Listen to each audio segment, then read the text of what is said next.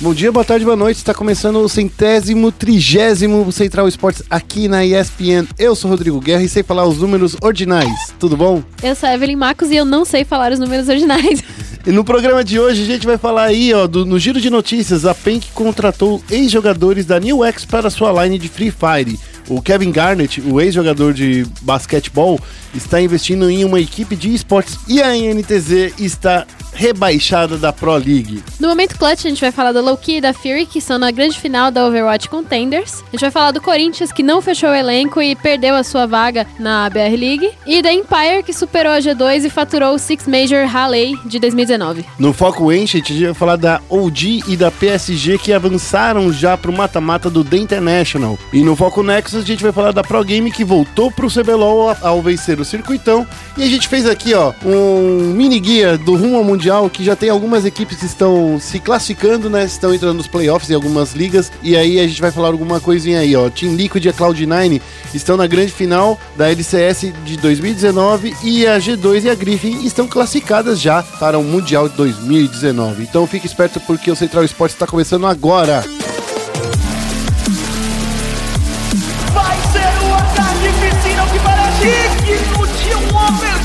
De uma final. Isso aí!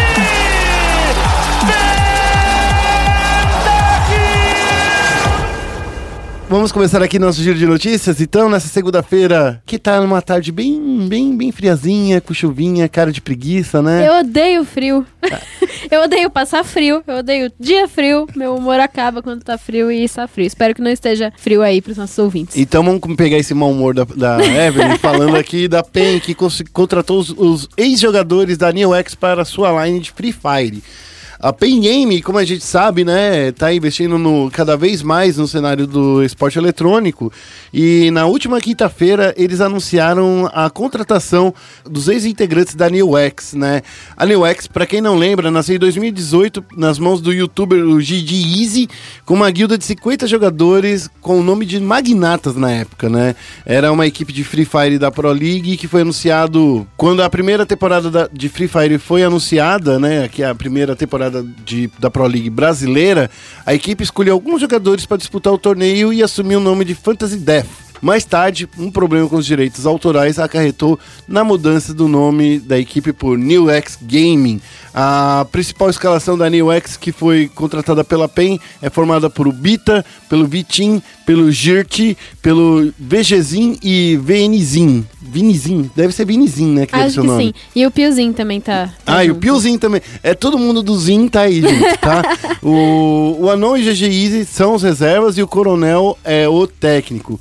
Com os jogadores Lewis e o reserva Andrade, a equipe foi a grande vencedora da temporada da Pro League, deixando para trás as favoritas como a Red Kennedy e a Vivo Cage. Já na nova equipe, essa formação vai disputar a terceira edição da Liga em busca de uma vaga no Mundial, que será realizado no dia 16 de dezembro no Rio de Janeiro. Evelyn, você que gosta de jogar jogo de tiro no celular, Gosto? gosta? é, boa, gostei dessa, dessa, dessa certeza aí Posso gostar, ok. né? É, é, é legal ver que a PEN não, não tá investindo todas as suas fichas né, no League of Legends e no Counter-Strike e agora tá indo trazendo mais um pouquinho de movimento né, para o seu trabalho. A PEN também tem uma equipe de Clash Royale, né? Tem um- uma galera jogando aí com a sua camisa. Então, acho que tá se caminhando para se tornar uma equipe com muitas lineups e rivalizando com a NTZ, né? Sim, sim. Eu gosto de como 2019 tá marcando uma consolidação da PEN como equipe de esportes, realmente, não só como equipe de LoL, né? No, no ano passado, eles já tiveram ótimos resultados com a PEN no, do Dota, Isso. né? Eles foram pro The International, foi a primeira participação brasileira The International e foram eles que conquistaram, né? E aí, só que aí eles acabaram perdendo a line, né? Aconteceram várias coisas e eles acabaram não mantendo essa line de Dota. Mais e... conhecido como tretas. É. Vários problemas é um eufemismo, né? E esse ano eles estão realmente focando em outras modalidades. Eu acho que eles entraram no Counter-Strike com assertividade, né? Com firmeza. Eles pegaram a melhor line é, feminina do, do Brasil, né? Que agora foi desbancada pela Xinhuan, mas a gente fala disso depois. Isso. É, eles também pegaram uma, uma excelente equipe de Counter-Strike, né? Já chegaram bem. E eu acho que a, a PEN tá dando passos, assim, certeiros em outras modalidades. Eles perceberam que eles não podem defender do time de LoL mais, né? Uhum. Eu acho que eles têm esse time muito como muleta, desde, desde os bons resultados que eles conseguiram em 2013 e 2015. E você não consegue viver de, de passado no, no esporte eletrônico, né? Então eu gosto desses avanços que a PEN tá fazendo. E a PEN se vende como a melhor equipe a maior equipe de esportes, organização de esportes da América Latina, né? E ultimamente eles não tinham, não estavam fazendo por onde. Eu acho que com esse time de Free Fire eles conseguem realmente bater no peito e falar isso, porque a gente é, não fica tão aparente pra gente, mas Free Fire tá sendo o maior esporte do Brasil na Isso. prática em números, né? A gente tem que ver como o Free Fire se desenvolve, mas assim, é, em número de espectadores, realmente é recorde atrás de recorde que eles vêm tomando conta. E assim, tem que chamar o Hades para vir para cá para conversar um pouco agora, né? Já que ele é um dos narradores de Free Fire também. O Hades que é o nosso quase, digamos assim, co-host né, do, do podcast, tanto que ele já veio aqui. Quero ver um pouquinho com ele. Vamos passar para a próxima notícia, já falando de novo de- sobre investimentos na área de esporte, que a gente vai falar do Kevin Garnett, que anunciou um investimento numa equipe de esportes. Pois é, o Kevin Garnett, estrela da, da NBA, né? Ele começou a investir na Triumph Sports, que é uma organização que tem times de Rainbow Six, de Overwatch, de Apex e de TFT, agora, né? E recebeu investimento aí do Kevin Garnett, que começa a sua trajetória nos esportes através desse investimento. Esse investimento foi feito através da empresa dele de gerenciamento de produção de eventos, a Big Ticket Sports, que é uma empresa que atualmente possui a turnê de basquete de 3 contra 3 do Hoop It Up. É Hurry, Hoop It Up, eu não sei falar essa gíria. É uma gíria, Evelyn, essa daí, da galera que joga basquete, o Hoop It Up. Pra gente é bem tra é, trava-língua. Mas é uma, é uma liga de, torne- é, de, de jogadores 3x3 que a gente vê em diversos jogos de videogame hoje em dia, mas como NBA Jam, né? Mas só que sem as loucuras. Sim, e ele entrou no- nos esportes através dessa empresa dele, que agora tá administrando também essa equipe de esportes, né? Ele é um cara que ele tem o, o expertise do, do esporte tradicional e vamos ver aí o que, que, que, que a Triumph vai conquistar com esse investimento aí dele. Geralmente, quando a gente chega numa notícia dessa, quando a gente fala de jogador da NBA ou da NFL investindo no esporte, a gente fala assim, ó, igual ele, tem um trilhão de carinhas. Mas assim, os nomes mais recentes que vem mais na cabeça das pessoas é o Rick Fox, né, que acabou de sair da Echo Fox, né, a Echo Fox perdeu a sua vaga na LCS. E a gente também fala do Shaquille O'Neal, que também é um gigante, literalmente, né, tanto na, pessoalmente quanto a sua carreira como investidor, está investindo aí nos esportes. Vale a, a- mais uma vez reforçar que quando esses grandes nomes do esporte tradicional fala que está investindo em uma categoria, as pessoas ficam meio de olho. Foi o que aconteceu aqui no Brasil, por exemplo, com o Ronaldo, né? Quando anunciaram que lá no CNB que ele era um dos investidores do time. Sim, foi uma coisa que alavancou muito o CNB, inclusive na época, né? Foi, Sim.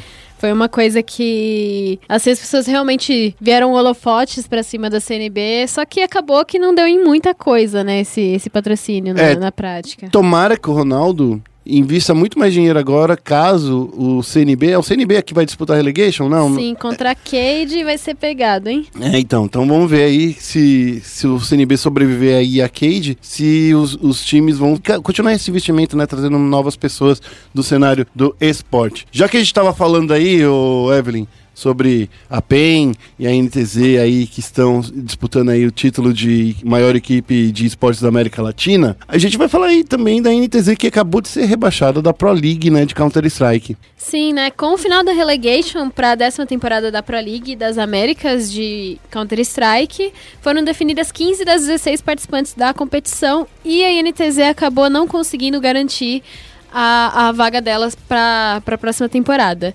Ela acabou sendo rebaixada depois de perder para Singularity, para Lazarus e para Envy, com as duas últimas equipes garantindo a vaga na próxima temporada da divisão de elite do, do Counter-Strike americano. Lembrando que, a, que essa Pro League tem times de toda a América, né? Tem times brasileiros e times norte-americanos. Apesar disso, a décima temporada da Pro League ainda vai ter quatro equipes brasileiras. É o MBR, a Luminosity, a Fúria e a Detona. É, e a gente tem que lembrar que se a gente for falar de América Latina, tem também a Isurus e a Infinity, né? Então, assim, Sim. América Latina em peso aí, ó, acompanhando a Pro League. A Season 10 da Pro League, né, será disputada em LAN, com sede ainda a ser definida e vai contar com 62 mil é, dólares em premiação, contemplando seis equipes com as vagas nas finais do, do torneio global, né, da Pro League global. Com isso, aí vem aquele. Posso até emendar um pouquinho aí de um rumor aí que tá rolando. E não- deixa eu só ver se eu coloquei aqui no. No coisa. Não, não coloquei. Então tudo bem. Que existe o rumor de que o IDK, né, o jornalista é, super especializado em Counter-Strike, revelou que o próximo passo do KNG, que é um dos integrantes da INTZ, né, vai jogar pelo MIBR lá na Blast Pro Series de Moscou. E aí a gente fica pensando assim, hum, NTZ rebaixada, sem KNG, será que eles voltam no próximo split? Porque é bem difícil subir na Pro League americana, viu, Evelyn? Sim, é, assim como, assim como a gente falou da PEN, que tem times em algumas modalidades, mas que acaba contando com, a- com o LoL como carro-chefe, a NTZ é muito consolidada no League of Legends, mas ainda tá tendo experiências em outros es- esportes, né? E também no, no Counter-Strike. A NTZ tem esse time de, de Counter-Strike, que é um time muito forte, que inclusive conseguiu a classificação pro Major, né? Pro Major de, de Berlim agora. Jogando na América do Norte, inclusive, né? Sim, sim. Mas é, eu acho que a, a NTZ ainda tá fazendo uma experiência nesse esporte. Eu não sei. Eu acho que se eles fizerem do jeito certinho, se eles conversarem com as pessoas certas, se eles fizerem. Reformularem o time se o, o KNG realmente sair da maneira certa, eu acredito que eles podem voltar sim, porque a NTZ é uma organização muito responsável nesse sentido, né? Mas vamos ver, né? É coisa pra gente acompanhar e ver se realmente vai acontecer. Cenas do próximo capítulo, então.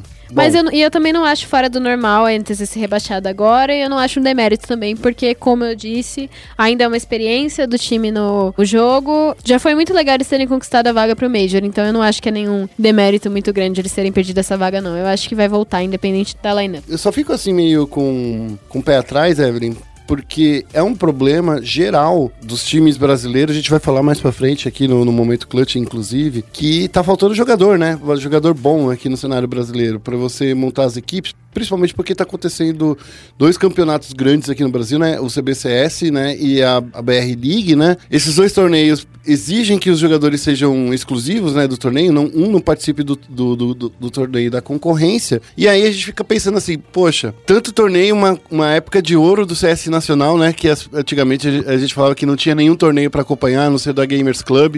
Agora tem um monte de, de, de campeonato rolando. Agora os times têm que se virar aí e sair no tapa para encontrar os melhores jogadores. Então, por um lado, é bom e ruim ao mesmo tempo cair da Pro League, né? Tem que ver se eles conseguem achar esses jogadores. Ah, eu não sei se eu concordo, não. Só Ah, é? Terminando aí o, o comentário mesmo, eu acho que a gente tá em um momento em que esses talentos eles estão ascendendo. Uhum. Eu acho que a gente pensa que tem poucos talentos porque tem muita gente no, em destaque. Ah, né? a é protetora do Tier 3 em qualquer categoria.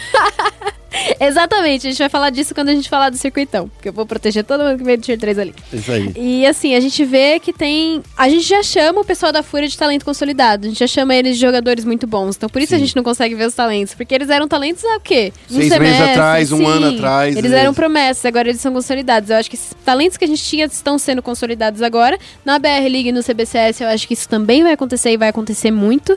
Então eu acho que é uma questão de tempo. E aí, quem sabe, a NTZ mesmo não volta pra Pra League com um desses talentos, ou a gente vê uma outra Fúria aparecendo aí. É isso aí, ó. Bom, esse foi o nosso giro de notícias. Eu, você fica com a defesa da Evelyn aqui, da, da Advogada do Tier 3. advogada de Tier 3 em qualquer categoria. Fica esperto, porque agora a gente vai falar mais joguinhos de tiro. Vamos pro momento clutch. E no momento clutch, a gente vai falar, claro, do torneio mais legal de todos, que é a Overwatch Contenders, que aconteceu aí na última quarta-feira, a série decisiva, e a gente vai comentar antes mesmo de ver a grande final acontecendo. Tristeza. Enfim, Loki e Fury estão na grande final aí, quebrando todo mundo é, a cabeça, porque todo mundo tava acreditando que a Pinguinos estaria aí, né? Que a final seria entre Pinguinos e Fury. Não foi, não acabou não acontecendo isso, e aí já temos definidos, ó. A Loki para chegar nessa grande final, Up Gaming. Foi uma partida que terminou em 3 a 1 para Loki, é, que A ela Up mostrou deu um susto ali na, na Loki. Deram um sustinho, né? Aquele, esse umzinho aí, porque esse, esse primeiro montinho da Up, né? Ela venceu aí no Volskaya, né? No, como é o nome? Eu esqueci. Estação Espacial Orbital Volskaya, alguma coisa assim. Não lembro, só lembro de Eu só, chamo, Volskaya mesmo. eu só chamo de Volskaya na minha, no meu coração, mas é assim. Eles conseguiram é, empatar aí a série. Daí no terceiro round foi pra Mumbami, né? Daí eles. é, a Loki conseguiu garantir, engatar a quarta marcha e já seguiu em frente. E em Havana foi quando a Loki mostrou que era a favorita e conseguiu conquistar a sua vaga na final. A Up, ela mostrou que ela não tava muito pra brincadeira nessa série, né? Eles conseguiram o empate, assim, no começo da, da série ali contra a Loki, mas a Loki, ela realmente veio com sangue nos olhos pra essa série, né? Eles não tiveram uma campanha tão boa no começo da Contenders, mas eles se recuperaram muito bem e mostraram que eles têm sim que tá na final desse campeonato, junto com a Fury, e vai ser mais uma vez essa, esse confronto, né, na final da, da Contenders. A Fury que também venceu a, a Pinguinos, que vinha como favorita, Pinguinos que é Isurus, né, que é um time que também vinha muito, muito, muito forte, e foi uma série muito pegada, a Fury e Pinguinos, decidida no quinto mapa, e os dois times mostraram que eles realmente não estão pra brincadeira nessa Contenders. Estamos gravando na segunda e a gente vai ter a final aqui na segunda também, então o momento que você escutar esse podcast já vai ter decidido. Mas a semana que vem a gente fala com mais calma sobre essa grande final, mas eu queria só dizer que pra você que tá ouvindo esse podcast, a nossa expectativa aqui é que vai pro quinto jogo de novo, tá? Porque a Fury e a Loki são as equipes bastante briguentas, né, digamos assim, porque elas querem realmente garantir essa vaga na grande final. Por mais que não valha a vaga lá na Gauntlet, né, mas assim, é onde mas é, é onde eles conseguem se mostrar, porque é na grande final que os times da Overwatch Contenders é, conseguem levar os seus talentos, mostrar pro, pro público aí é, norte-americano, por exemplo, o alemão realmente foi um desses de- destaques aqui que saiu do Brasil, foi, foi jogar na Overwatch League, né? Então é aqui que nascem os grandes talentos. É aqui que você vai ver é, as pessoas que têm as melhores mecânicas de jogo e coisa e tal, onde eles estão jogando. E palpites, Guerra, o que, que você acha que vai dar nessa final? Ai, cara, eu tava, eu tava torcendo de novo, porque assim, eu, eu falo pra todo mundo que a- pra mim a final antecipada foi Fury. Fury e A Pinguinos? Fury Pinguinos, né? Porque a Pinguinos tava vindo muito forte e a Fury, porque ela é uma da- das maiores equipes da atualidade aí, da Contenders. Então, assim, eles evoluíram muito, né? Deu pra ver o grande grau de evolução. Mas eu vou ficar aqui, ó. Eu vou apostar na Loki. Eu acho que a Loki, ela tem é, personagens é, bastante icônicos, né? nes- Nessa, nessa formação, consegue fazer um push de, de, de rota bastante efetivo, né? Principalmente nos mapas de escolta. Então, eu tô indo por eles. E você? Eu vou colocar aqui também, pelo clubismo de torcer sempre pela Windows 98, né? Sim. Mas eu acho que a Loki é um time que se beneficiou muito do Holy Lock, né? E eu acredito que eles levam, sim, justamente por essa crescente também que eles estão tendo aí no campeonato. E eu acho que eles vão levar. Mas eu acho que se a, a Fear levar também, assim. Os dois times também são, é mérito, são, sim, são porque os merecedores. dois times né? são muito, muito, muito bons. Porque não é só o caminho que eles fizeram, né? Eles, eles garanti se garantiram e so- eh, sobressaíram em oponentes que eram considerados melhores do que eles, sim, né? Então, sim. É, tanto, tanto a Loki quanto. a- como eu disse, né? A gente esperava ver aí a Fury e a Pinguinos como uma grande final, né? Então, Uhum. a Win 98 ganhou, eu acho que os corações de todo mundo da América Latina, né? Então, ela é uma jogadora aí que, para falar assim, olha como funciona assim. Um torneio onde a gente tem jogador, um torneio que tem jogadoras, né? Um torneio Campeonato misto misto. né? Misto de Verdade. verdade, né? No- tipo, a Overwatch eu acho que é a única liga que tem realmente mostrado, ó, se tem jogadora boa, ela vai estar jogando junto com os meninos, então eu Uhum, acho Tem que, que... ter mais também, né? Mas eu compreendo. Não, mas assim, se tem, eles estão descobrindo, entendeu? A Uhum. Win 98 pra mim, por mais que ela não seja um grande, uma grande revelação, pro grande público foi, né? Então é, Sim, o público sim. descobriu ela agora, então eu acho que é o caminho aí. Então vamos falar um pouquinho de Counter-Strike, vamos falar da, da BR League? Vamos, Evelyn, vamos. Vamos falar então do Corinthians. Tava dado como certo até então que o Corinthians ia ser o sexto time da BR League, né? Exato. Do nosso circuito Clutch, que é o novo campeonato nacional de Counter-Strike, aí junto com o CBCS, e tem a BR League. E tava tudo certinho pra ser o Corinthians sexto time, mas foi revelado essa semana, né, que ele não vai ser. É, a vaga que era do Timão foi repassado pra Red Kennedy, que inclusive já revelou que vai jogar o torneio. Isso aconteceu porque o Corinthians não conseguiu achar uma lineup à altura do que eles esperavam pra é, jogar essa, essa BR League. É, é, é, lembrando, né? Lembra quando o Flamengo entrou no Easy Sports, Evelyn? Lembra? Lembro. Porque quando eles entraram, foi assim, uma, uma coisa mais ou menos como aconteceu com. Quem eu posso dar um exemplo? Eles queriam formar a equipe da PEN vencedora. Era essa a ideia inicial. Eles queriam trazer o Mylon, queriam trazer o Kami, mas assim, daí descobriram que o Kami tem um- uma quebra de contrato que quebra muito time de futebol de verdade, né? Que daria pra você pagar a transferência do- do- de um jogador de futebol e não de jogador de LOL. E não vale a pena! É, não vale a pena. Mas aí acabou formando, fazendo uma formação com Túlio, com BRTT aí, que eram grandes medalhões aí do, do cenário. Tinha o Mitch como técnico, então assim, a ideia inicial era essa. Acredito que com o Corinthians eles queri- queriam trazer também grandes nomes aí do Counter-Strike pra chegar já hypado, claro, caso vencesse o torneio, né? Porque vale lembrar que o, o circuito Clutch, ele é um circuito que quando você joga toda, toda, toda a, a, a linha dele, você consegue uma vaga lá na final da Pro League Mundial. E aí é onde o Corinthians talvez queria, é, queria estar Queria investindo, chegar. né? Chegar já direto nessa grande final. E para isso precisa de grandes nomes.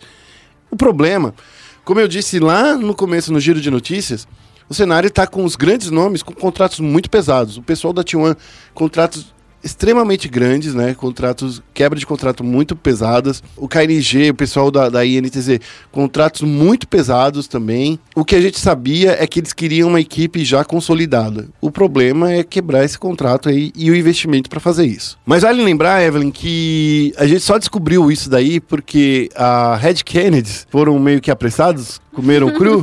Eles soltaram no Twitter, né, é, um vídeo, um vídeo bastante bem humorado, né, é, rebatendo nós da ESPN, rebatendo mais esportes, rebatendo inclusive o Sport TV, falando assim, ah, eles disseram que a gente não ia conseguir, eles falaram que não eram, que não éramos bons o suficientes, mas agora a gente está no momento clutch, a gente está aqui no Clutch Circuit. Esse, ah, só para falar, o momento clutch surgiu antes do Clutch Circuit, tá? não é um, um, um- um Tudo sobre bloco- CS vai, vai ter o nome de Clutch. não é um bloco patrocinado. Mas enfim, é, a gente descobriu, eles tweetaram essa mensagem e depois apagaram a mensagem. A gente sabe porque a Red Canids deu com a língua dos dentes, mas será? Será que existe um momento, Evelyn? Você acha que depois deles terem apagado a BBL fala assim: não, a gente espera mais um pouquinho pro Corinthians conseguir revelar se conseguir uma formação ou não? É, eu não sei, eu acho que não. Eu acho que pra eles terem dado, dado com a língua nos dentes, igual você falou, as coisas já devem estar setadas, né? E pelo que a gente soube de, de bastidores aí, pelo que a gente ouviu bastante, foi que o Corinthians eles não acharam uma lineup, né? Isso. E eu acho que realmente eles acharem agora vai ser complicado. A- A Red, inclusive, ficou com uma das últimas lineups aí que tinha disponíveis, né? É, a de- Red Canids montou duas lineups, né? A ideia é ter uma, uma Red Academy, né? De Counter-Strike, tipo, coisa que a gente não tá acostumado a ver, né? Sim, sim, achei legal, inclusive, eles terem pego uma Red Academy. Reza a lenda aí, boato. Essa aí é uma especulação, eu acho que você vai falar, não é? Teoria da conspiração que a Red pegou o, segundo time pro Corinthians não pegar. Essa é a minha teoria. Essa é a minha teoria. É, é a teoria que eu aposto, assim. Se alguém me falasse assim, guerra, você, você casa quanto? Eu caso cenzão. Eu caso 100. Quer fazer essa aposta comigo? Me chama lá no Twitter. Não, não. Não, tô, tô, tô, tô, se se tô os viewers oferecendo, inclu- quiserem, aí... tô oferecendo até pro pessoal aí, dos torcedores aí, ouvintes do, do, do Central Esportes. Quer casar comigo? A gente aposta aí que eu acho que foi bem isso. Eles contrataram duas equipes e aí o Corinthians ficou sem literalmente ninguém de renome, né? Tanto é que o NAC tá na Red Kennedy agora, né? Então, que é um dos grandes nomes aí do cenário brasileiro. Vamos ver, vamos ver. Sim, eu acho interessante falar dessa coisa da Red Academy no Counter-Strike, porque igual a gente tava falando da NTZ e da PEN, eles não têm... A Red não tem o expertise, né, do, do Counter-Strike, não tem a Sim. tradição do Counter-Strike, então assim... Eu entendo a Red ter uma Red Academy de LoL e tal, mas de Counter-Strike eu Inclusive, acho... se eu não me engano, tá disputando pra subir, né? Pro, do- vai disputar pra subir Sim, no sim, circuitão. a PEN e a Red vão disputar. É, e, tá, e, e vai ser difícil, né? Porque se subir. Que podem subir duas, né? Imagina se sobe a PEN, a PEN não tem vaga ali, não tem nenhum time, mas a Red já tem time, né, no, circuitão. Ah, eles vendem a vaga. É, é, eu falo, Vende pro Corinthians. como eu fico brincando, como eu brinco sempre, ir pro circuitão é farmar dinheiro com o time. Com vaga de time. E NTZ enricou assim. Fico, e farmou, farmou muita, muita coisa. E agora uma vaga tá valendo 200 mil, olha aí, ó. Pois é, né? Tá aí o, o investimento. Enfim, voltando aí pro Counter-Strike. Daí você acha que isso tem sentido? Essa. Eu acho que faz sentido, mas eu não acho que aconteceu mesmo. Eu acho que é uma conspiração válida, Hum. mas não, não sei se, se foi realmente o que aconteceu, né? Eu acho que também não é uma coisa a se condenar da Red Kennedy, Não, se porque que... se eles querem a vaga, o importante é eles fazerem tudo que puder, né? Aham, sim. Eu acho que fizeram por merecer, né? Assim, estão no, no circuito. Vamos investindo? ver aí o que. Sim, assim. Entraram com, com assertividade, igual a gente falou da, da PEN no, no Free Fire também. E vamos ver aí o que, que esse time vai fazer aí na, na BR League, caso seja confirmado mesmo, né? Ainda não tá realmente completamente confirmado, mas a gente é, acredita que vai ser isso aí mesmo. É, a gente. é, é, esse risco da, do Corinthians não entrar, eu já tinha da- dado a letra antes, pri- principalmente eu acho que numa das, das, das primeiras notícias, né, de quando o Corinthians estava vindo aí. Eu acho que foi na notícia. Na primeira notícia, quando a gente deu, que eles não tinham, né, é, ainda formado, um, um, tinha uma formação. É, era mais ou menos o, me- o mesmo problema que o Corinthians passou aí para contratar no Rainbow Six, né? É, diziam, inclusive, que o MIBR, que é da Immortals, né? E que a Immortals também é a equipe do, do MIBR, é, que é dona do Corinthians, né? dessa lineup do Corinthians que tá formando esse time do Corinthians. Também tava com interesse de ir pro Rainbow Six, mas parece que aconteceu aquele problema que a gente imaginava, né? Uma organização não pode ter duas lineups, in- inclusive no Rainbow Six, não pode acontecer isso. Por mais que eles só, só sejam os administradores, existe aí uma ligação que impede a participação aí. Aí a gente vê também, né? Será que valeu realmente a pena o Corinthians dar o- a administração do, do- dos times deles pra Immortals? Porque a Immortals já tem time nas principais modalidades, e aí? E vai ficar difícil pro Corinthians entrar no, no League of Legends, No né? League of Legends e no Rainbow Six, que são duas das modalidades de mais destaque, né? É, eu acho que eu- é, o Corinthians está postando as fichas dele no Counter-Strike como organização, né? Como, como marketing. Mas Porque, como aposta, você já começou não dando certo, né? é, então, mas agora. Vamos ver, né? Talvez, sabe o que pode acontecer? O Corinthians, junto com a Immortals, é, abrir uma seletiva. Como você sai por cima? Como você sai por cima? Ó, Corinthians e Immortals juntos para fazer uma seletiva de, de jogadores para participar da Clutch do ano que vem, porque gente sabe que no segundo split do Clutch, né, que é que começa no ano que vem, vai, vão aumentar mais, dois, mais duas vagas, né? Dois novos times vão entrar. Então pode ser que o Corinthians tenha realmente apressado, mas não conseguido chegar aí nas conclusões. É isso aí, então, pra fechar aqui o papo sobre o Clutch. É, os seis participantes aí da BR League, caso realmente a Red Kennedy se, se concretize nessa lista, são a Red, a Detona, a Isurus, a PEN, a Vivo Cade e a W7M. Que são as equipes mais fortes da atualidade aí, né? Do, do cenário. Inclusive, essas equipes disputaram, se não todas, grande parte delas disputaram a Gamers Club, né? Ah, então, vamos ver. Vamos passar pra próxima notícia, é essa daí, eu tô ligada que você manja pra caramba. Porque a Empire superou o AG2. Olha só isso que tá acontecendo, gente. Superou a G2, faturou o Six Major e quebrou meu coração. Exatamente. Olha só o que, que tá acontecendo. Nesse domingo foi marcada o final da dinastia da G2 no, no Rainbow Six Siege. Foi oficializado no Major, né? Porque Pro League o pessoal não, não conta tanto quanto o Mundial, apesar de ser um. E é, o Team Empire, os russos do, do Team Empire, superaram a G2 e acabaram aí sendo campeões do, do Six Major lá em Raleigh, nos Estados Unidos.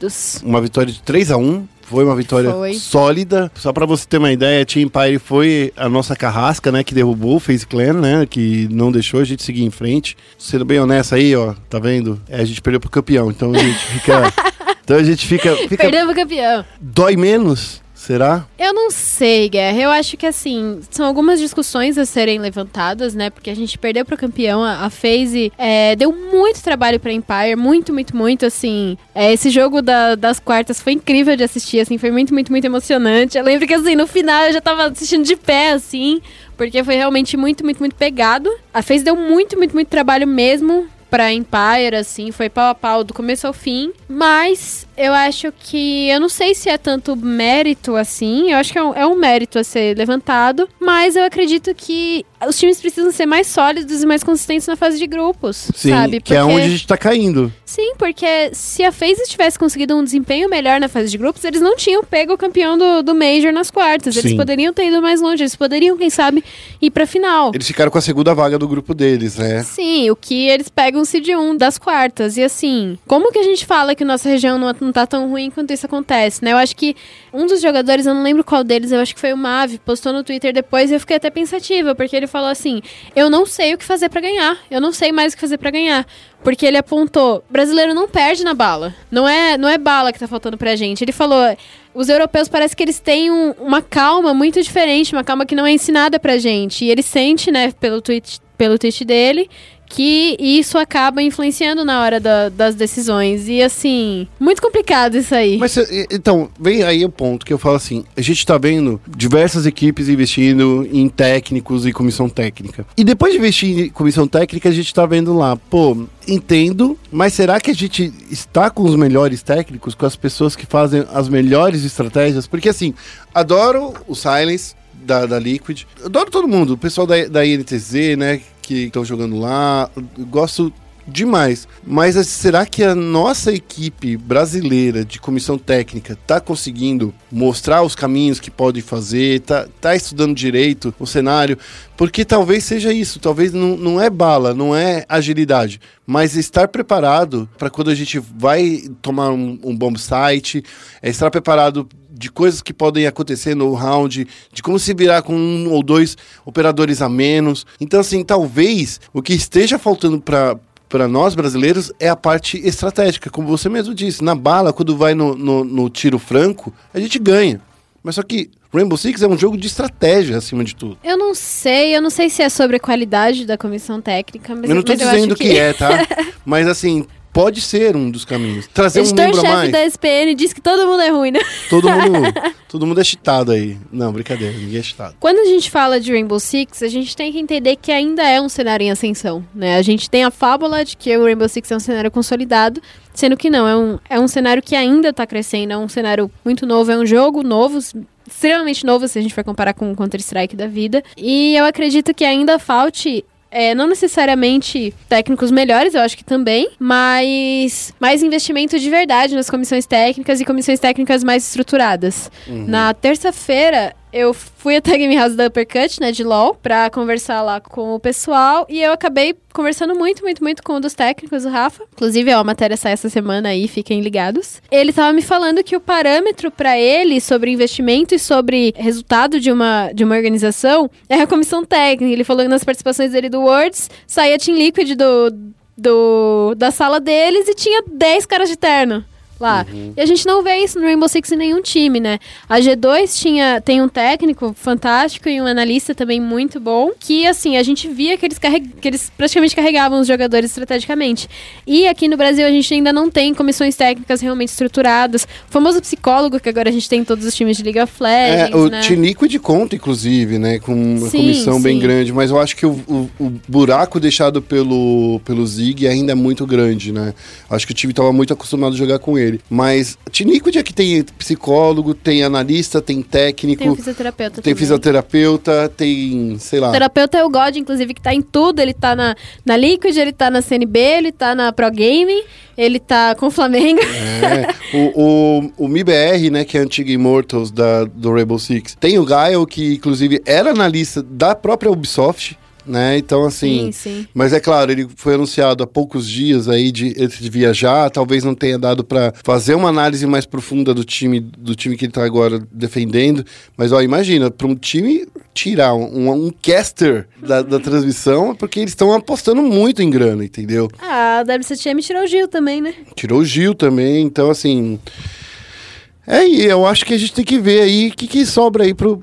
Tanto pro cenário de análise, eu acho que talvez, é, de novo, ter uma análise individual de como, no que, que os jogadores estão errando individualmente. E isso é, é um- é uma coisa que se faz a longo prazo, não é uma coisa que vai acontecer agora de um torneio pro outro. A gente tem que ver aí que daqui a pouco vai começar de novo, né? a o primeiro split do Brasileirão, porque o primeiro split começa no segundo, no segundo semestre. Então a gente vai ver aí como as coisas vão mudar daqui a pouco no, no, no Rainbow Six. Mas esse Major de Rainbow Six tá legal, foi uma das experiências mais bacanas de ver e mostrou realmente que a Empire, quando você vê toda a comissão técnica que subiu em cima do palco na, naquela grande final, mostra que eles são gigantes, que eles estão tendo bastante investimento e que mesmo que a gente tenha investimento no Brasil, talvez não seja tão grande quanto é lá fora. Sim, eu acho que pro Brasil falta um pouquinho de calma. Eu acho que em todos os aspectos, é, os brasileiros têm que ser um pouquinho menos emocionais no palco. E eu acho que isso é extremamente difícil, porque a gente não tem a cultura de ser controlado nesse sentido. A gente tem muita cultura da emoção. Eu acho uma- isso uma das coisas mais bonitas, inclusive no esporte brasileiro, não só no esporte eletrônico. Mas a gente tem que dar uma segurada nisso quando for para palco internacional mesmo. E a gente não pode precisar de resultado só da phase, né? A gente É. teve os dois outros representantes brasileiros caindo na fase de grupos e não dá mais pra isso acontecer, verdade. né? É Eu- eu... Eu, gostaria muito de ver, por exemplo, porque poderia ter sido acontecer um confronto entre FaZe e MIBR nessa quarta de final.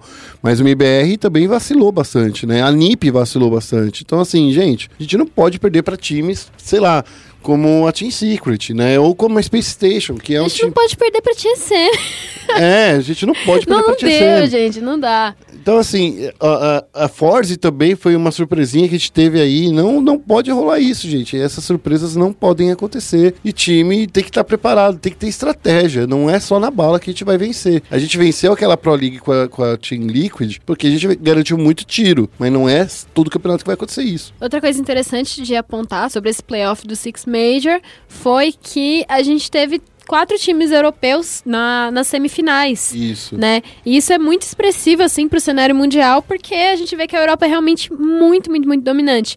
Foram os dois times classificados pela é, a a Empire pela Pro League e a, a G2 pelo Six Invitational, que eles foram campeões, e dois times de Challenger League. É. Europeu e assim, descendo cacete em, em times de outras regiões, Brasil, né? é. Então, Sim. Então é uma coisa pra gente ficar bem atento, meio que se espelhar na Europa enquanto região. E todo o mérito pra Empire. Eu acho que a Empire tá construindo uma das histórias mais legais que a gente tem esse ano, que foi um time que veio da Challenger, né? Veio da Challenger League europeia. É, foi vice pro, pra G2, pra.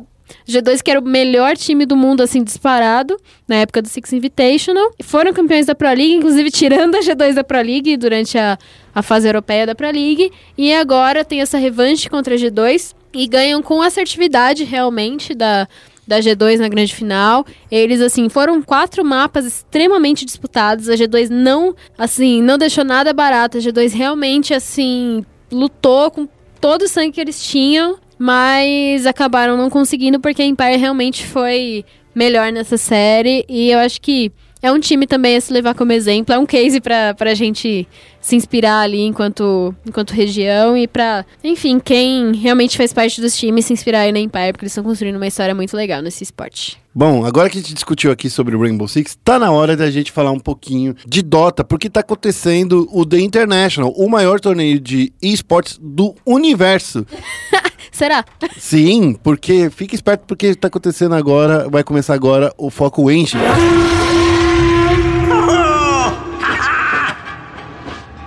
Mas será que é do universo mesmo? Mas será que gente... é do universo. É do universo. Será que os, que os ETs não têm um... Não, se tivesse, a gente estaria sabendo, Evelyn.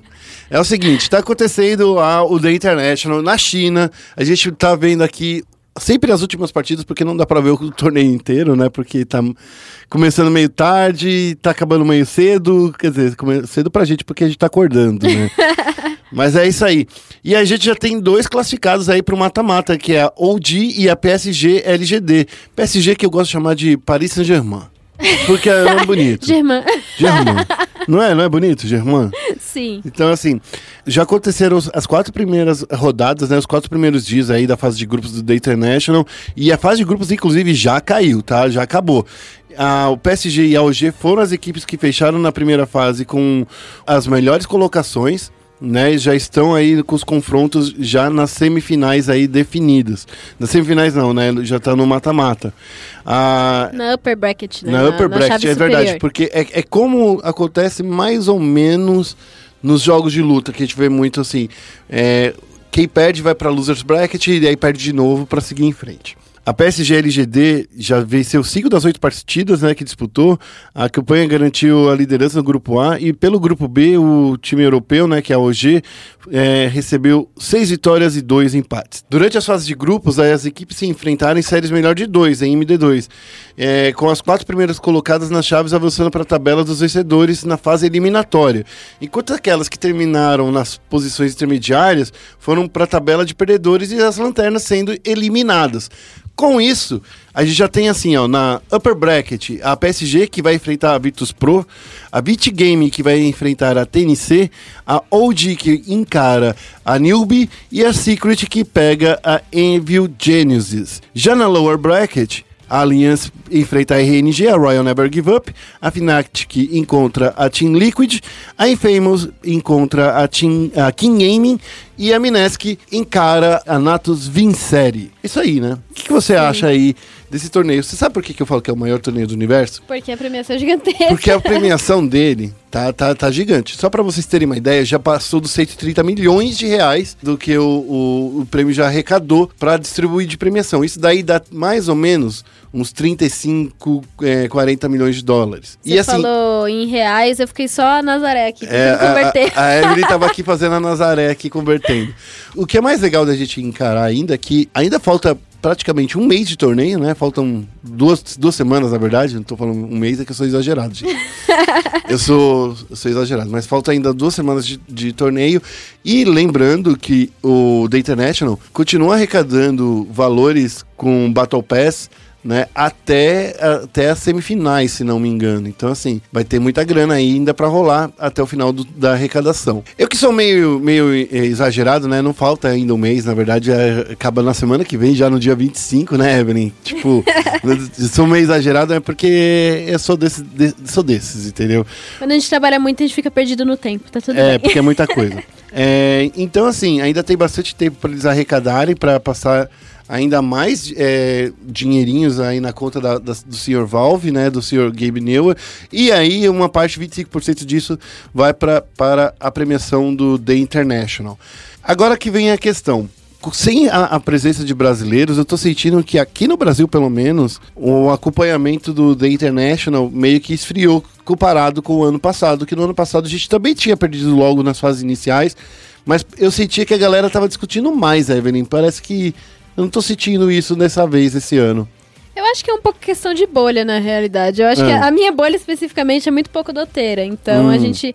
Eu vi no ano passado muito porque tinha um time brasileiro. E quando tem time brasileiro na disputa, a gente realmente vê mais pessoas é, fora do, do Dota falando sobre isso. Mas eu acredito que na comunidade do Dota o, o The International ainda esteja sendo bem discutido, sim.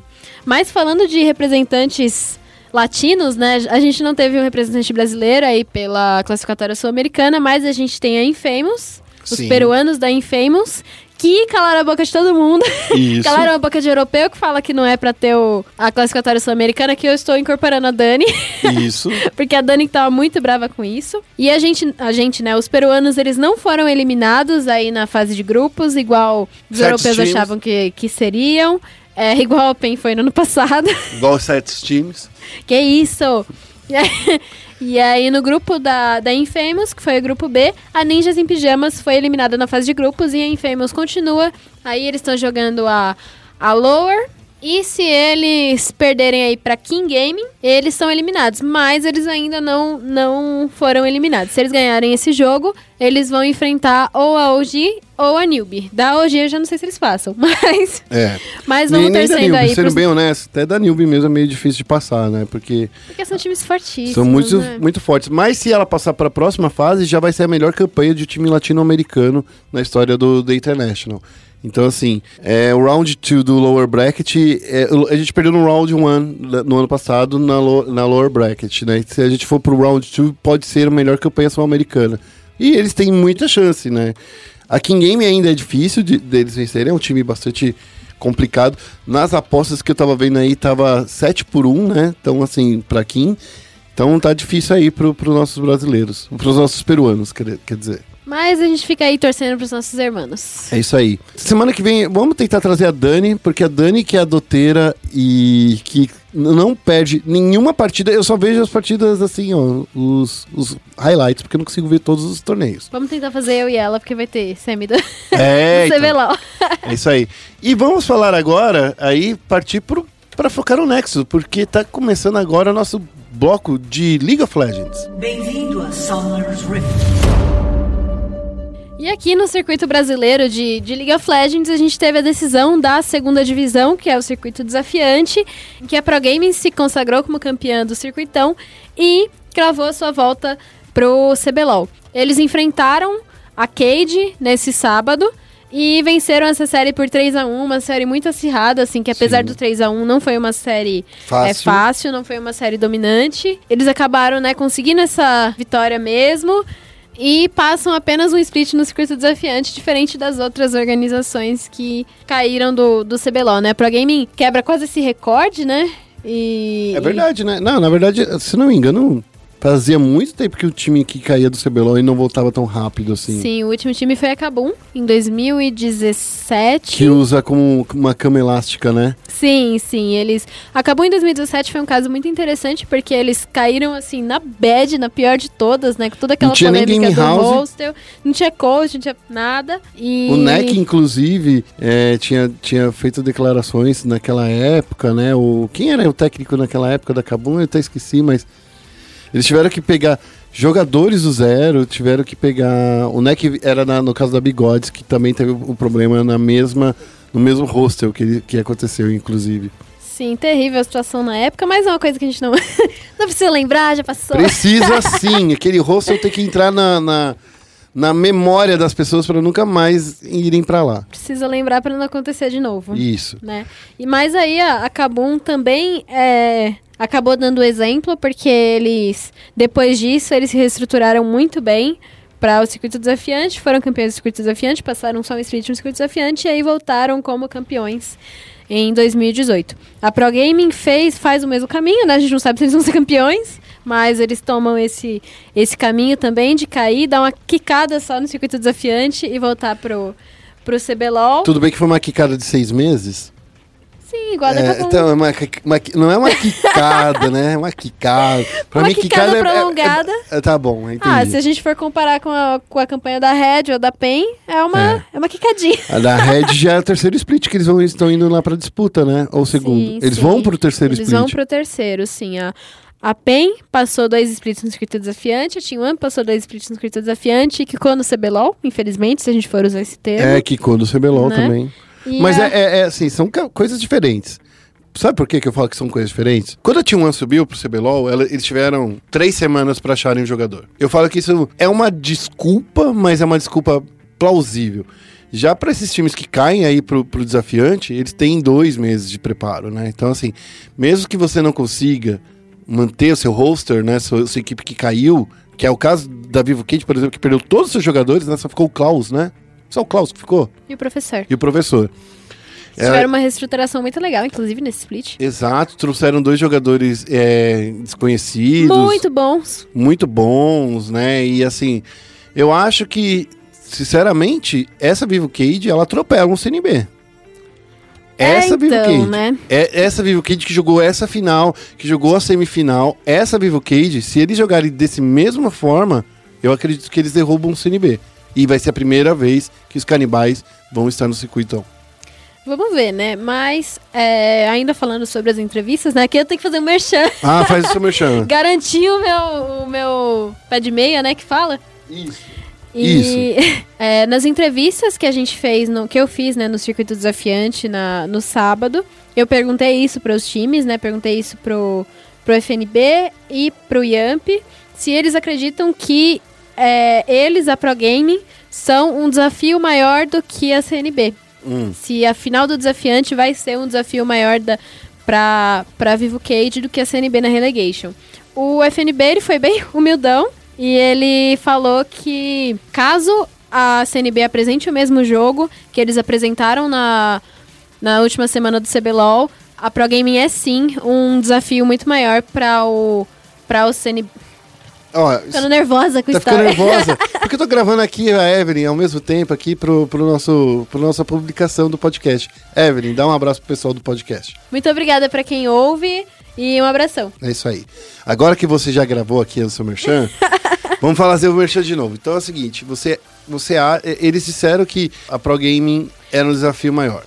Quer Sim, dizer, que a Pro Game, caso a CNB é, mantenha o o mesmo jogo que eles tiveram nas últimas semanas do CBLOL, que a Pro Gaming é realmente um desafio muito maior pra Vivo Cage do que a CNB vai ser nessa série. A Vivo Cage veio com um jogo muito bom nesse circuito desafiante, é muito bom nas, nas limitações que o, Que o circuito campeonato apresenta. Eu acho que a, a Vivo Cage é possivelmente, assim, a, a maior surpresa positiva desse split, assim, na minha, na minha opinião. na minha opinião, é a Pro Gaming. É, assim, eu Não. também gosto muito do que a Pro Gaming fez, mas eu acredito que a. É porque a Vivo Kit sempre apostou em medalhão, né? Sim, sempre sim. apostou assim, tipo. Então, eu acabei de gravar exatamente. um- Uns 10 minutos antes de a gente subir aqui, tinha acabado de gravar essa parte no, no matchmaking, que nessa semana sou eu que estou participando, fazendo meu merchan aqui também. Mas é. Por quê? Enquanto a gente viu a Pro Game e a Vivo Cage apostando em novos talentos, a gente viu a, a Red Kennedy, a Van Liberty, a Falcol apostando em medalhões. E a gente viu que apostar em medalhões definitivamente não te arrasta de novo pro CBLOL. Porque tem que ter uma mudança na mentalidade. O jogador não pode mais ser dono do time. Você tá entendendo o que eu tô querendo dizer? O jogador não pode mais mandar no time. O jogador ele tem que fazer parte do time.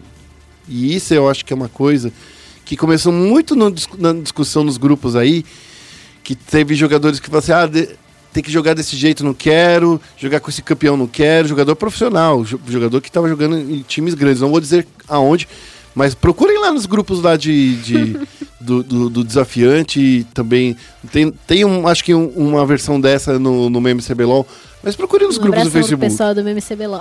É, porque assim, tem gente sim discutindo que jogador literalmente colocou a organização no bolso nesse split. Então tem que ficar de olho. Vocês, donos de organizações, vocês querem subir? Talvez seja a hora de apostar em novos talentos. Olha o caso, por exemplo, do, Ata- do Atlanta. Atlanta ele jogou muito bem como no primeiro split desse ano. Foi contratado, não conseguiu arrastar o, o- o Santos pra cima, mas jogou bem no primeiro split. Eu vou usar o Santos mesmo pra embasar o que eu vou dizer agora. Você disse que as organizações têm que tomar cuidado, né, ao contratar medalhões, e eu acredito, com base nos últimos splits que a gente teve, com as últimas experiências que a gente teve no League of Legends brasileiro, que é a única saída. Eu sinto que a única saída que o- os times brasileiros têm é realmente investir em novos talentos. Eu não vejo mais medalhões funcionando. Eu acho que assim, você pode usar de uma forma muito legal um revolta da vida em um time, mas eu acho que esse time vai funcionar muito melhor se tiver pessoas novas, é, gente que ainda anseia muito por vencer, assim como eles fizeram na Vivo Cage, né? O professor não é um jogador novo, a gente sabe, mas ele é um jogador que estava querendo muito se provar, assim como o Klaus, assim como o Grell, né, que ele já assim vinha como de o BRTT uma também na época, que ele foi pro desafiante. Sim, sim, o BRTT é um exemplo de medalhão que funciona, né, É, mas ele é o único. Ah, não diria que ele é o Não, que- único. que- que- eu acho do que jeito que ele funcionou, ele É. é único.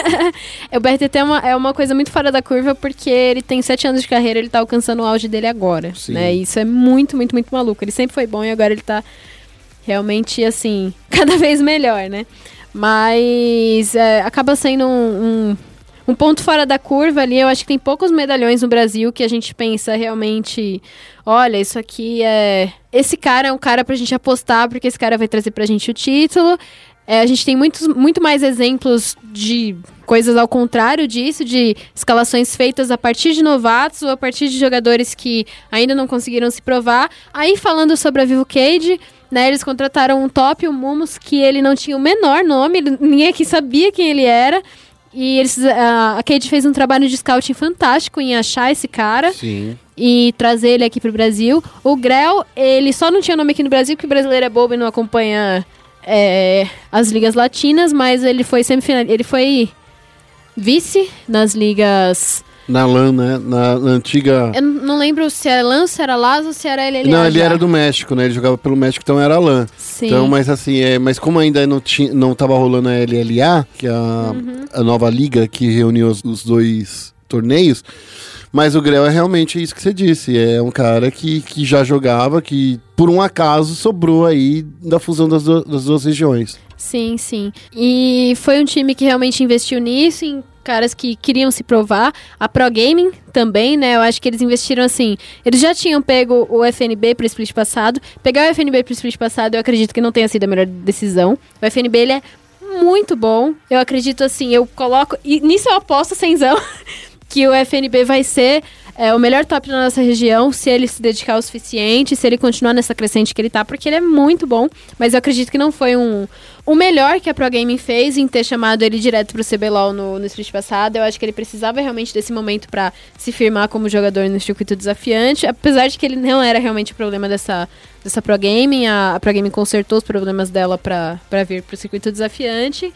E foi um time que teve como peças-chave o FNB, que é muito novo, e o House, que é muito novo, que veio do Tier 3, que eu acompanho ele desde o Tier 3, ele veio da NTZ Blue, ele não conseguiu a vaga pro desafiante pela NTZ Blue. Aí ele foi efetivado, né, promovido pra NTZ titular e ficou como reserva do Envy. Ele ficou revezando, inclusive, a posição com o Envy, ele apareceu em alguns jogos do CBLOL, foi campeão no split passado.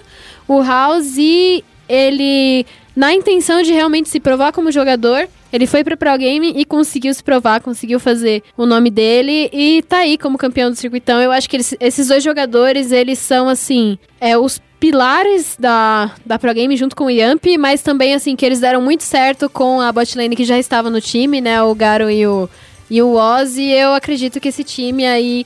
Eles ainda precisam de algumas mudanças pra virem realmente fortes pro CBLOL, mas eu acredito que eles fizeram assim. A Pro Gaming apostou muito bem em apostar nesses novatos pro circuito desafiante. Eu quero muito ver o que esse time vai fazer pro, pro CBLOL. O time, inclusive, que tem uma comissão técnica feita pelo Gafone e pelo Kalec, que também são técnicos que queriam se provar. E essa é uma questão, né? Porque o, o Gafone e o Kalec, eles estavam na OPK, né? Quando a OPK caiu. É, quando, antes de virar Rensga, né? Quando a OPK literalmente saiu do League of Legends. Então, assim, eu tava com muito medo. Eu tava, eh, sendo bem honesto, muito medo. E assim, mais medo também tinha por causa do OS, né? Porque, sendo bem honesto, a gente fala muito da renovação da Pro Game, né? Que a Pro Game trouxe muita renovação. Na verdade, a re- renovação não é tão completa assim quando você pega e faz um, um, Ah, um são line. três peças, né? Bastante coisa. Então, mas mesmo Duas, assim. aliás, o FNB já tava. É, então, é, é quando você coloca desse jeito, falando desse jeito, parece que é muita mudança, mas não é que é muita mudança.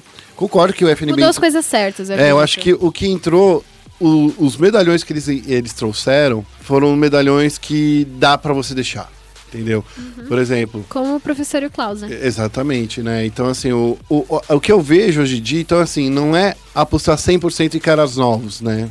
É apostar numa mescla disso. Já Rensga postou em caras novos. E É, exato. olha no que deu. É, olha no que deu. Então, assim, talvez não só medalhões, então acho que tal- e nisso a gente vai chegando conforme a gente vai conversando nessa conclusão. Que trazer, por exemplo, o Revolta ele é muito bom, independente, ele inclusive deu uma entrevista muito emocionada pra você na semana passada, mas assim, de qualquer forma, vale lembrar que Revolta é, é um cara que, que tem um- uma carreira estabelecida, mas ele não tem ninguém na sombra dele. É claro, ninguém vai ser o substituto do Revolta, sabe? E ninguém vai ser o, o substituto do Yoda de verdade, né? Ninguém vai ser. O Yoda vai sempre estar jogando lá. E daí tinha o Titã e tinha o Cabu, né, na Red Kennedy. Eu tô fazendo todo esse processo aí da Red Kennedy. E o Lep no topo. Então, assim, quando você coloca essa, essa line-up, parece que você tá falando de CBLOL. Pô, Lep, Revolta, Yoda, é, Titã, Cabu. Todos eles já jogaram no CBLOL, todos eles tiveram chance de ter vencido o torneio. Alguns até venceram, que é o caso do Revolta e do Titã. E o Lep E, também. e o Lep também. E, e o, e o Yoda também, né? Olha só, veja bem. Então, só o, o Chabula que não foi, que campeão, né, do, do Brasil. É, mas ele foi um dos melhores suportes do Brasil, então ele poderia Sim. ter sido também tranquilamente. Eu acho que ele, ele é um dos melhores daquele time, pra ser honesta, Sim. atualmente. Eu acho que assim, daí quando a gente olha assim, poxa, só tem nome de campeão aí nessa lineup, né? Eu acho que justamente por isso não deu certo, assim, não, não consigo cravar isso, não consigo falar exato, foi exatamente isso, mas eu acho que quando você tem muito nome, é capaz que dê, dê um pouquinho de, de briga aí, né? Eu não, eu não lembro se foi sobre a Red Kennedy, mas teve algum time em que falaram que era assim, era tanta liderança, era tanta assertividade nas jogadas Era que todo mundo dava líderes, call, né? que todo mundo dava call e acabava, ah, na PEN. É. Na PEN, que também é um time cheio de, de talentos. E assim, o pessoal fala que todo mundo dava cal, todo mundo falava tudo e acabava que, que não tinha uma chamada. As coisas não eram ordenadas o suficiente por conta disso, né? É, então, e daí a gente vê, por outro lado, né, times que faltam, que foi um dos problemas sempre criticados na, na T1, que o Absolute era o shot caller deles, né, daí eles ficaram sem esse shot caller e daí eles acabaram se enrolando. No final das contas, então, nessa conversa chega assim, na- a gente chega na conclusão é, precisa de medalhão, mas não contar as fichas completamente nesses medalhões, tem que trazer talentos novos também, tanto na Vivo Cage quanto a Pro Game, que são os dois melhores times desse split. E o que aconteceu também no split passado, né, quando a gente viu a W7M, que por mais ti- é o W7M Redemption, né, que, que mais que eles tenham é, trazido alguns nomes como Zoão, que já estava aí faz tempo, Crastiel, eram times que estavam mostrando aí os céus, que pra mim naquela época era um grande nome novo, né, que ainda não tinha tido tempo de se mostrar. O Duds também não tinha tido uma oportunidade de brilhar, né? Então assim, eram trazendo nomes de novo. é, conhecidos e nomes novos. Olha só como deu certo, né? Sim, o único que mudou a regra aí foi a PEN, né? a única que mudou a regra aí foi a PEN. É, acabam investir muito bem, né? Assim, é, eu acho que a gente pode usar eles como confirmação desse nosso ponto, É. né? Eles trouxeram um coreano e eles tinham dois, assim, dois caras que a gente nem considera isso, porque eles são caras relativamente novos, assim, o, Que o o Ranger e o, e o Jinkedo. Ah, e tinha o Titã Né? naquela lineup Sim, também, que mas tinha só digo- jogado um meio split, né? Por causa do. Que ele até jogou no mid, às vezes, é uma hora. Ah, sim, não, eu tô falando dessa, Ah, dessa, dessa- Kabum desse, Dessa, desse dessa subida. split. É, eles têm o Weiser, chamaram um coreano, né, pro lugar do, dos Antins, e aí o coreano já, a gente já, já sabe que o Weiser é um cara extremamente bom, e eles construíram o time em cima do Ranger e do Jinkedo, que são candidatos a medalhões, né, e eles chamaram o Dudes e o Cels, que são caras muito responsa e novos. não, você tá diminuindo muito os cara que tem dois campeonatos brasileiros nas costas, né? Eu acho que medalhão é um título forte. Eu não diria que. Eu, eu acho eles, assim, tranquilamente, alguns dos melhores do Brasil, né? Mas eu acho que medalhão no sentido quase pejorativo, É eu que- não diria eu isso eu não eles falo ainda. pejorativamente, eu falo medalhão, cara que já tá jogando, que já tá jogando Uhum. faz tempo. O Dinquedo tá jogando aí faz um tempão, né? O Ranger tá O muito, muito, muito tempo. O Dinquedo É. nem a- não tanto assim. O Diquido jogou pela OPK, o Diquido jo- saiu da OPK, inclusive, foi pra Kabum, né, pra fazer esse, esse caminho. Sim, eu chamaria eles de caras muito experientes. Então É. acabou um- montou o time deles em cima desses caras muito experientes. Chamaram o Dudes e o Céus que não tinham tanta experiência assim, estavam se provando ali. Na, na lógica do se provar, É. a gente viu a Pro Game seguindo, a gente viu a Vivo Cade seguindo. E eles estão nessa loja, nesse é, intenção de se provar, o Dudes e o Céus, o Weiser também, né? É um coreano que, assim como a maioria dos coreanos, vem, no Brasil, vem pro Brasil com a Inclusive, intenção de buscar a vaga no Mundial, né? Exatamente, lembrando do Weiser, que o Weiser ele estava vindo, tipo assim, com a corda no pescoço. Não foi justamente esse jogador que ia vir assim, se não passar nem volta mais pra Coreia, que você perdeu sua família, desonrado? Não, brincadeira, não Meu era Deus! Não era brin- é brincadeira isso. Mas assim, que se ele não passasse pela Kabum com uma campanha boa, ele, ele tava colocando a carreira dele em risco, né? Assim como todo mundo que vem pro Brasil, né? Querendo ou não. É, então, que ele veio emprestado pra Kabum, inclusive. Ele Uhum. nem veio como contratação, ele veio emprestado. Então foi uma- um caminho muito legal, assim. Só finalizando aí, então, a nossa análise sobre o circuito desafiante. A Vivo Cade ainda tem uma chance de subir pro CBLOL, que vai ser na série de promoção contra a CNB, que vai acontecer no dia 21 de setembro, em uma melhor de cinco. Então- Palpites, Garra? É, Bom, eles têm um mês aí de, de preparo, né? A gente tá gravando aqui no dia 19 e a- essa, essa disputa vai ser no dia 21 de setembro. Eu gosto muito do CNB, tenho carinho pelo time. Eh, Inclusive, nessa semana eu, eu divulguei no Twitter a minha primeira matéria sobre League of Legends com o time de esportes e foi com eles. Né? Então, assim. é, Aquela lineup lendária. e foi com a Lana lendária, que era com o Leco, que era com o Danagoni, Takeshi, o Mano JJ, Alok- Alox. O Alox e Mana JJ, isso aí. Então, assim, eu entrevistei, bati um rango com eles. Dá uma olhada no meu Twitter lá que tem lá essa matéria que eu fiz na época que eu trabalhava no UOL. Mas, assim, olhando agora pro CNB, eu sinto que o CNB, ele tentou ir nessa, nessa toada aí de trazer novos talentos, mas eu acho que o scouting do CNB não deve ter sido muito bom. Né? Escolher essas peças aí, por- porque eles trouxeram jogadores novos, né? Jogadores que nunca tinham jogado, né? Então, inclusive trouxeram um dos top jogadores da, da Challenger Series coreana, mas mostrou-se que não era bem assim que se escolhe um jogador, né? Porque jogar profissionalmente é diferente de jogar na solo queue, inclusive na Coreia.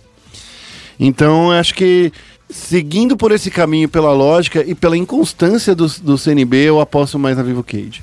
Eu também aposto um pouquinho na, na Vivo Cage. Vou ficar triste se a CNB cair, mas eu acho que a Cage realmente, assim, tá muito forte, tá num momento muito bom. E eu gosto muito dos Feros, assim como eu gosto muito do FNB, e eu espero ver ele aí no, no CBLOL. Então, pra fechar um pouquinho aí sobre o circuito brasileiro de LoL, eu queria falar um pouquinho sobre o CBLOL. Vamos comentar um pouquinho aí as semifinais do, do CBLOL, Guerra? Ah, vamos comentar aí. eu- É, nesse sábado a gente vai ter a primeira semifinal, né, do CBLOL, que vai ser entre o Flamengo e a Uppercut. E no domingo a gente vai ter a segunda semifinal, que vai ser entre a Kabum e a INTZ. O que, que você tem a dizer sobre, sobre essas séries? Essas duas séries, Guerra? Bom, é, é, assim, é desnecessário dizer que Flamengo e Cabum são os, os favoritos, né? Porque, diferente de- da CNB, né, que a gente estava comentando agora há pouco, são os times mais. é, como posso dizer? Mais consolidados? Não, é que são os, os mais estáveis, né? Os times que eles não tiveram altos e baixos. Os baixos que o Flamengo teve foi porque teve um problema com o Lucy. Depois disso, você vê que o Flamengo, se não me engano, o Flamengo não perdeu depois que o Lucy voltou. Só, e se perdeu foi uma partida só, se não me Eu não engano. consigo confirmar isso. É, não, porque assim, agora é muita, muita informação pra trazer.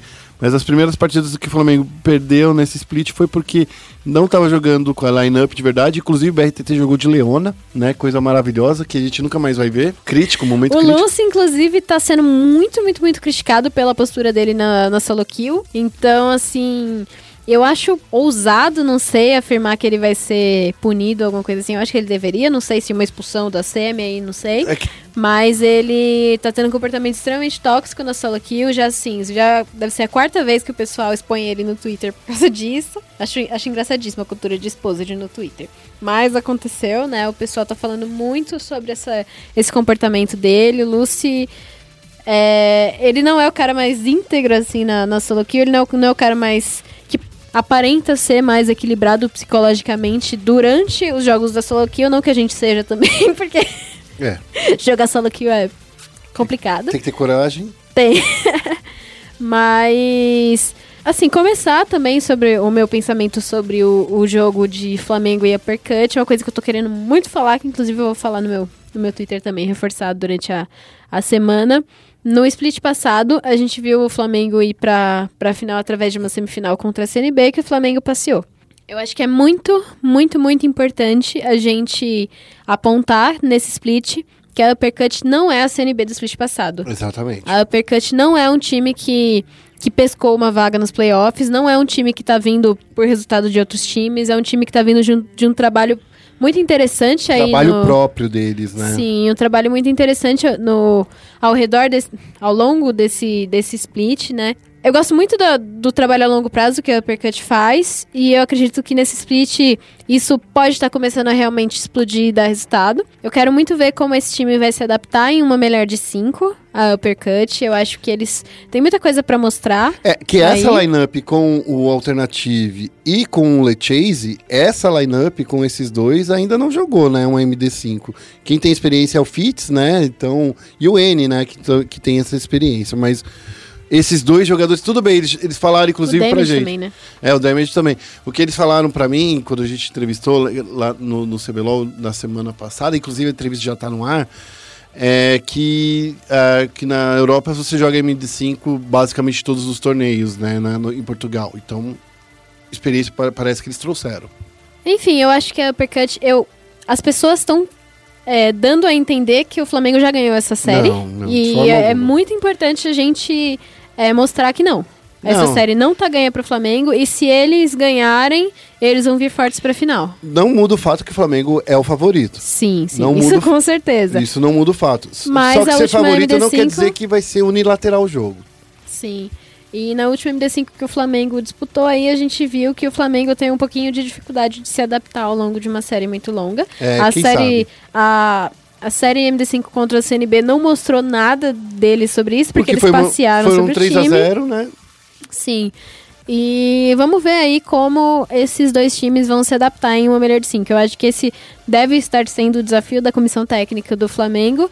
nesse split e vamos ver aí o que, que vai dar nessa melhor de 5 do sábado. Ó, se- eu, eu sei o seguinte, que se o Shrimp não conseguir dessa vez, acabou a carreira dele aqui no Brasil, cara. Porque assim, porque como você vai contratar um caçador? Eu acho que acabou a carreira dele em geral, né? Porque passa por 3 MD3 e, e, sei lá, passa por duas MD3 e quebra. 5, né? MD5 e quebra daquele jeito, né? Então, assim, se ele não conseguir passar por essa, ele não consegue jogar nenhum outro torneio, porque ele vai ficar marcado por um cara que quebra, né? E ele não pode ficar desse jeito. Ele já tá marcado assim.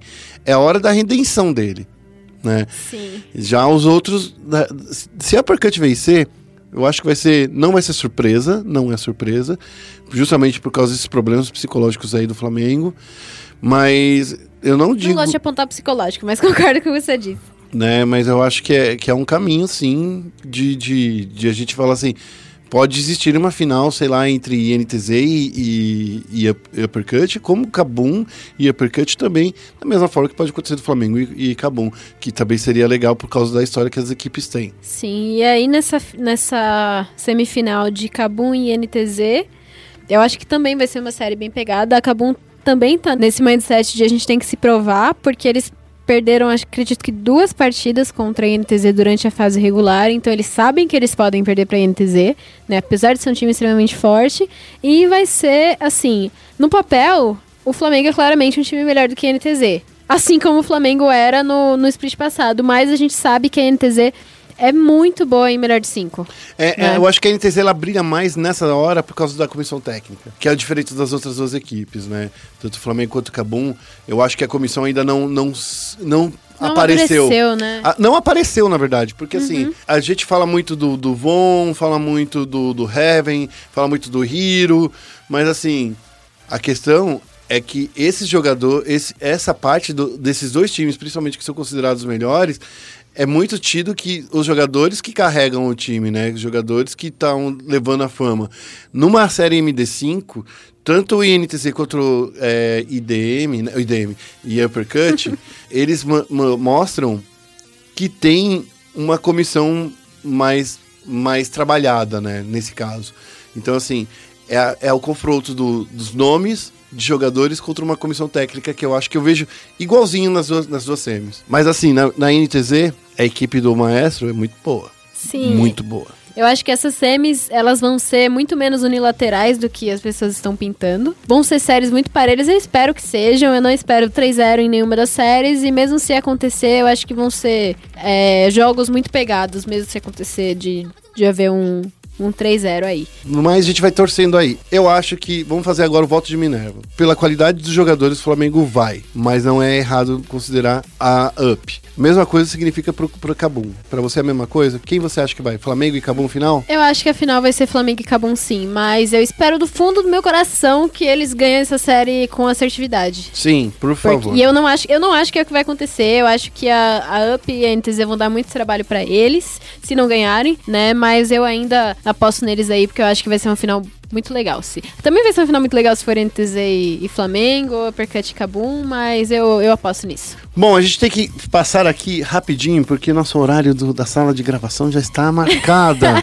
a gente já passou aqui. Então, assim, a gente tem que falar rapidinho que Team Liquid e Cloud9 estão na grande final da LCS.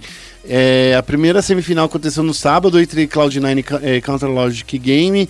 Sneak e companhia conseguiram 2 a 0 mas a Série G virou a terceira partida e até pe- parecia que a Série G ia vencer. Mas não foi bem isso que aconteceu. né? Acabou com 3 a 1 né, nessa grande final para Cloud9 e eles já estão carimbados aí para semifinal. E aí no domingo a gente teve a segunda semifinal aí da LCS, que eu tava assistindo porque eu sou muito fã aí da, da LCS. E a Liquid enfrentou a Clutch, e a Clutch deu o maior susto do mundo E alguém é na- torcedora da Team Liquid aqui? Não, que isso, eu sou torcedora da TSM, eu sou sofredora. Hum, tá bom. Não sou torcedora da Team Liquid, sofreria menos se eu fosse. Tá. É, e a Clutch deu um sustão na, na Liquid, né? A Clutch ganhou dois jogos aí. E a Liquid acabou pegando aquela estratégia tosca de Sony Tarik no Ah. último jogo. a gente viu double lift de Kai'Sa, a gente viu double lift de, de Caitlyn e de... Eu não lembro qual que foi o outro campeão, mas foi um campeão extremamente decente. E aí, no último jogo, eles pegaram Sony Tarik ali contra... contra a, a Clutch. Nem o Double Lift é, demonstrou que tava gostando muito da estratégia dele ali e eles acabaram ganhando. A gente viu o Rune chorando, né? Foi um pouquinho pesado aí, mas com essa classificação para a grande final, a Team Liquid e a Cloud9 conquistaram suas vagas no, no Mundial de LoL 2019 aí. E estarão lá disputando a fase de grupos. Exatamente. Ó, já que a gente tá falando de Mundial, rapidinho a gente tem que falar também que a Griffin e a G2, né, pra variar, é, estão aí é, já garantidas pro Mundial. Por quê? Porque ambas as equipes jogaram muito bem, tanto o primeiro quanto o segundo split. E o que acontece é que nas ligas Major, você tem pontos, né, que você vai garantindo conforme você vai jogando os seus torneios regionais. Exatamente o mesmo motivo, tanto a Griffin quanto a G2 já estão mais avançados nos playoffs. A Griffin já está garantida na grande final, porque a fase de pontos dela foi imensa e como a gente sabe lá na Coreia acontece escadinha. Nesse nessa sema- é, é uma escadinha, né? É uma escaladinha. Escadinha, adorei. É uma escadinha.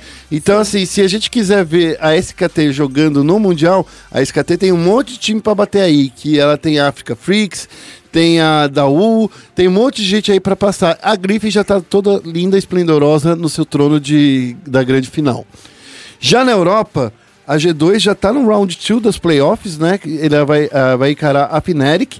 Se a, a, a G2 vencer a Fnatic, ela já vai direto para as finais. E aí e vai acontecer também um esquema meio escadinha com uma, digamos assim, um consolarium, né? Porque, porque a Fnatic vai para o round 3 e os vencedores entre Splice e Renegades vão encarar os vencedores de Vitality contra o Skalk. Então é isso aí, gente. Temos aí duas campeãs de suas regiões já confirmadas. Falando aí, não, Evelyn. né? Griffin não, não é campeão. Não, não, campeãs, né? Porque é campeão de coração. Figurativamente. Figurativamente, de coração. Porque a Griffin deveria ter vencido já, né? Ai, na, Ah, no playoff do ano passado no CBLOL, que a torcida do CNB ficou gritando, o campeão voltou. Gente, o CNB nunca foi campeão. é. Não, foi sim, mano. Foi, foi- tudo bem que não era o torneio da Riot, mas já foi campeã. Tá, ok. Foi campeã de Go For It várias vezes. Ah, Go For Gaming. Foi lá, campeã. vamos lá. encerrar esse podcast, Vamos, Guerra? vamos encerrar. Porque literalmente a gente passou cinco minutinhos aqui da nossa, do nosso tempinho. Caros, eu queria lembrar todo mundo que nos está nos ouvindo até agora para acessar nossas páginas na internet, espn.com.br barra esportes. E também para vocês nos seguirem nas redes sociais. No Facebook é facebook.com.br ESPN Esportes BR, do Twitter é a mesma coisa, ESPN Esportes BR, só que lá na rede do Passarinho Azul. Evelyn, você vai trabalhar bastante nesse final de semana, mas o que, que você tem preparado aí para essa semana pra, que você gostaria de chamar a atenção aí pra galera? Essa semana eu e a Dani estamos preparando um especial aí sobre os playoffs do CBLOL. Vai sair a partir de terça-feira matérias sobre os quatro times classificados. Na terça-feira a gente vai ter uma sobre o Flamengo, na quarta-feira a gente vai ter sobre a Uppercut, na quinta sobre a NTZ e na sexta sobre a Cabum Ace, que tá marcado pelo menos. Por favor, espera gente, não cumprir. Não atrapalha essa pauta, pelo amor de Deus. Ela tá muito bonitinha desse jeito. Parem de, de soltar coisas aí pra gente conseguir dar atenção pra isso. E fiquem ligados aí, porque vai ser um especial realmente muito legal. Eu e a Dani estamos muito dedicadas nisso. É isso aí. Fique esperto também que a Dani vai estar cobrindo o The International. Eu vou estar sendo chefe, trabalhando. não posso falar muito o que eu faço aqui, que é tudo segredo de, de, de, de- de Estado. Mas tem coisas vindo boas aí, tem muitas coisas boas acontecendo até o final dessa semana. Quem sabe eu sou liberado para falar. Por enquanto a gente vai ficando por aqui. Agradeço quem nos ouviu. Siga a Evelyn Marcos. Isso, arroba Evelyn Marcos. Exato. E Procura Evelyn com dois N's, o que vocês acham? e eu sou o arroba guerra, que tá fácil, que tá, tá vendo agora um monte de guerra no mundo. Basta entrar no, no arroba guerra que as pessoas estão pensando que é hashtag. Então a gente vai ficando por aqui. ESPN, porque a vida precisa de esporte.